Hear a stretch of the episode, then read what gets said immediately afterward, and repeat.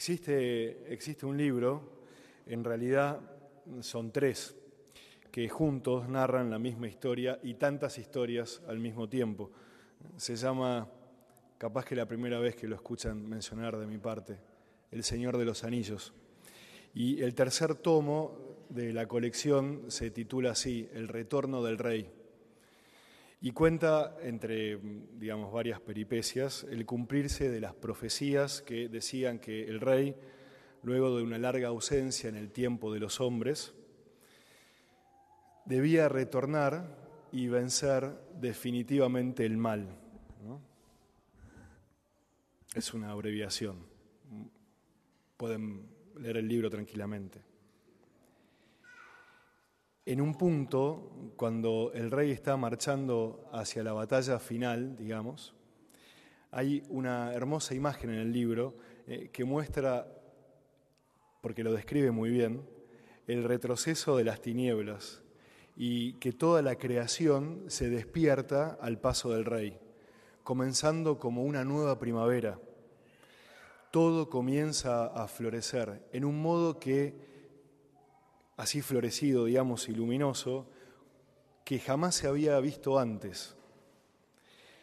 Esta misma noticia del avance del retorno del rey, a los ojos y a los oídos del enemigo y sus aliados, no provocaba sino ansiedad, temor, odio. Sin embargo, a otros era una esperanza y era en levantar la mirada. Es notable esto. La misma noticia para algunos es motivo de gozo y alegría, de esperanza, de ánimo, y para otros, sus enemigos, es Es un día abrasador, como un horno, donde todos los arrogantes y los que hacen el mal serán como paja. El día que llega los consumirá, hasta no dejarles raíz ni rama, como dijo la primera lectura del profeta Malaquías que escuchamos. El mismo hecho, para unos de un modo, para otros terrible. Claro, es una imagen esta del libro, pero dice y expresa una verdad del Evangelio. Nuestro Rey, Jesús, regresará. Está sentado a la derecha del Padre y desde allí ha de venir a juzgar a los vivos y a los muertos. Lo dice el credo. Y cuando esto suceda, día tremendo y glorioso, donde todas las lágrimas serán consoladas, esta realidad como una sombra se desvanecerá y todo lo que no es verdadero, todo lo que no es sólido, todo lo que no es eterno, se deshará como el mismo templo de Jerusalén, del cual de todo lo que ustedes ven, dijo Jesús, no quedará piedra sobre piedra, todo será destruido. Y emergerá el sol de justicia como esposo que sale de la, de la habitación nupcial, radiante y luminoso. Veremos también a la creación que ahora sufre dolores de parto, dice San Pablo, en su esplendor. Y veremos nuestro yo más auténtico surgir en una profunda unidad entre el cuerpo y el alma, en sus deseos y en sus reclamos, en sus proyectos y en sus anhelos, en sus necesidades y en la libertad.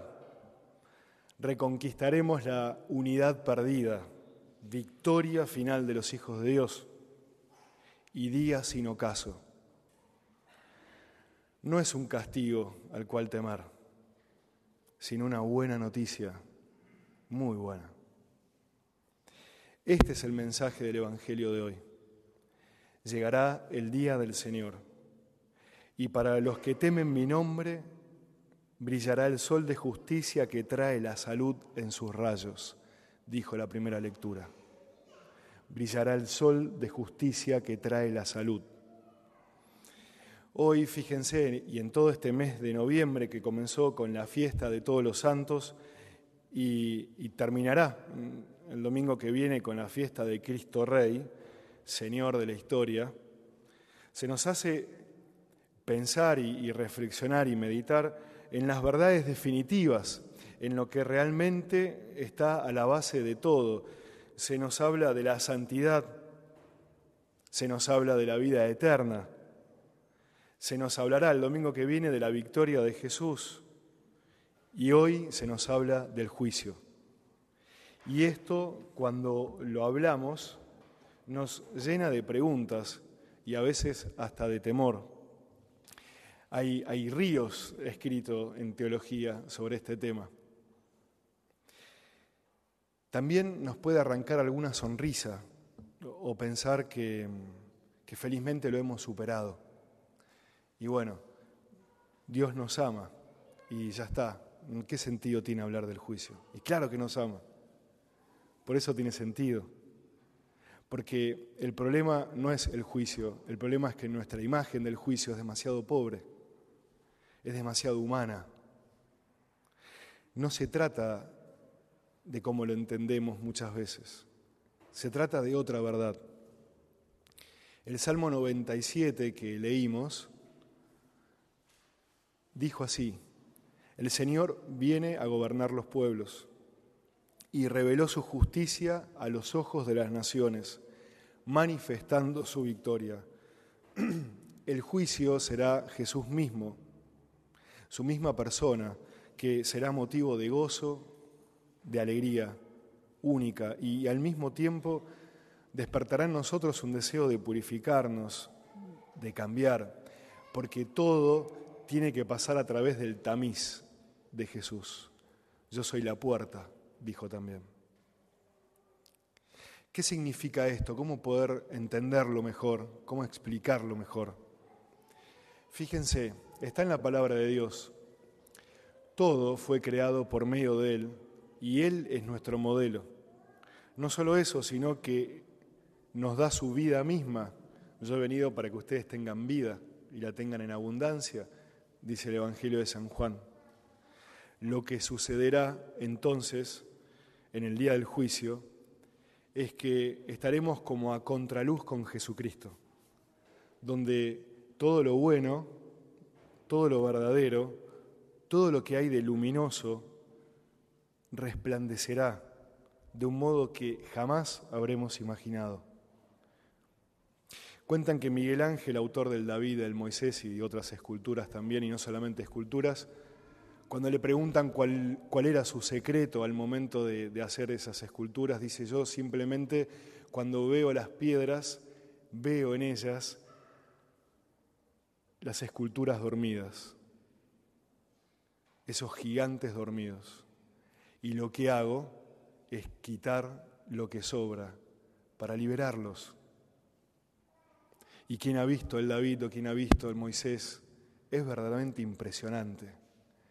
Lo único que hizo Miguel Ángel es liberarlos, porque estaban ahí, dormidos. Quien ha ido a la casa de ejercicios de nuestro santo cura brochero, vieron que en, la capilla de la casa de ejercicios la preside un, Cristo muy particular. Ese Cristo ustedes saben que cuando quisieron donarle y traerle un Cristo, él dijo, no, yo me voy a encargar del diseño del Cristo que va a ir ahí, porque se tiene que parecer a mis criollos. Y si uno lo, ve, es muy particular ese Cristo, las facciones, en la forma del cuerpo. Y dicen la tradición, porque no está en ningún lado escrito literalmente por él, pero son esas cosas que se pasan, que el mismo brochero, con motivo de ese Cristo, dijo, mis criollos son como el algarrobo, madera áspera y sin gracia por fuera, pero es cuestión de ver el Cristo que llevan adentro y hacerlo salir. Esto es lo que sucederá en el día del Señor, como dice la primera lectura. Todo lo que entorpece, lo que está de más, lo que no tiene peso real en nuestra vida, será quemado como la paja y surgirá así nuestra mejor versión, donde todo será transfigurado. No hay nada que temer, es el triunfo de Jesús en nosotros y se despertará como un gigante dormido el sueño de Dios para cada uno de nosotros. Seremos así más hijos del Padre, más hermanos entre nosotros, estaremos más reconciliados con nosotros mismos y nuestra propia historia, resplandeceremos más como los astros del cielo, no con la luz propia, sino con la que viene del sol, Jesucristo. No hay nada que temer. Esto no, no tiene nada que ver con una película de terror o una distopía futurista. Es muy interesante porque el mundo siempre te dice, caminamos irremediablemente hacia el futuro y el futuro es terrible. Sin embargo, el Evangelio te dice, caminamos hacia el Señor y el día del Señor es un día glorioso. Un día que debemos esperar con confianza y sin temor. Porque quien entregó su vida para que nosotros tengamos vida y seamos salvados, ¿nos puede hacer daño?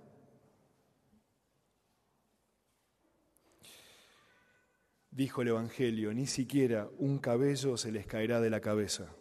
Gracias a la constancia salvarán sus vidas. ¿Qué hacer entonces ahora mientras esperamos?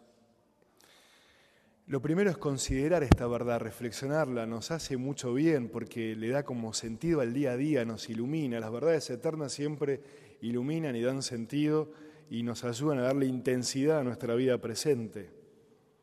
Considerar esta verdad y desear y esperar este momento del juicio. Es la victoria definitiva de Jesús en nuestra vida y en la historia personal todo va a ser pasado a través del tamiz de Jesús.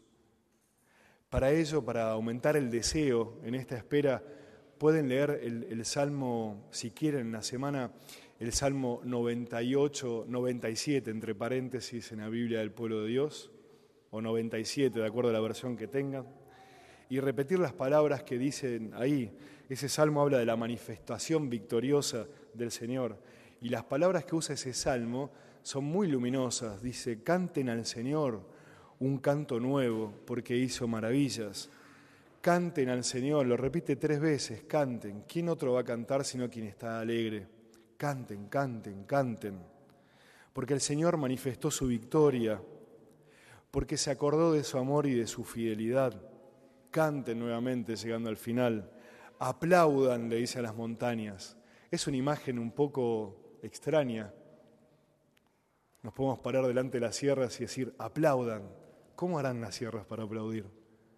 Sin embargo, el Salmo usa esta imagen, aplaudan, le dicen a las montañas. Griten de gozo, como esperamos gritar en el Mundial nosotros.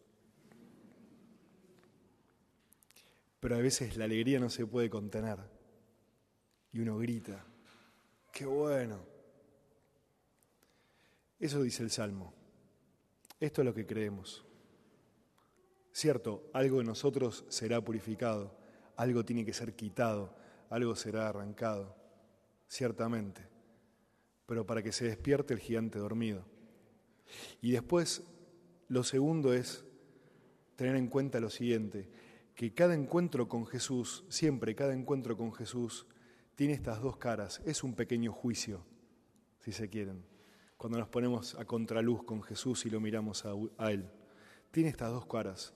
Cada encuentro con Jesús en alguna manera nos purifica de aquello que nos sobra y no tiene valor y peso en nuestra vida y alimenta en nosotros el hombre nuevo, alimenta el, el sueño de Dios en nosotros. Y quien quiera en esta semana lo pueda hacer de modo intencional, este juicio. Se puede presentar espontáneamente al Tribunal de la Misericordia. Y lo puede hacer renovando, renovando los ofrecimientos, en particular ofreciendo nuestra cabeza, nuestros pensamientos, nuestros criterios, pidiendo al Señor que purifique, nos purifique de los pensamientos y criterios que son del mundo, que no vienen del Evangelio, que no son de Él, que nos lo quite y que nos llene de pensamientos y que alimente los pensamientos y criterios que sí vienen de Dios. Podemos ofrecer nuestro corazón y así ser purificados de los afectos y sentimientos que no hacen otra cosa que, que entorpecer el corazón de Jesús en nosotros que quiere amar y decirle al Señor, dame tu corazón. Podemos ofrecer nuestras manos y así con ellas nuestras acciones del día para hacer exactamente lo mismo. ¿Cómo será nuestra mejor versión? ¿Cómo es ese gigante dormido que está en nosotros y que pide ser liberado? ¿Cómo será el sueño de Dios para nosotros? Lo invito a que lo descubramos en esta semana y que lo podamos profundizar.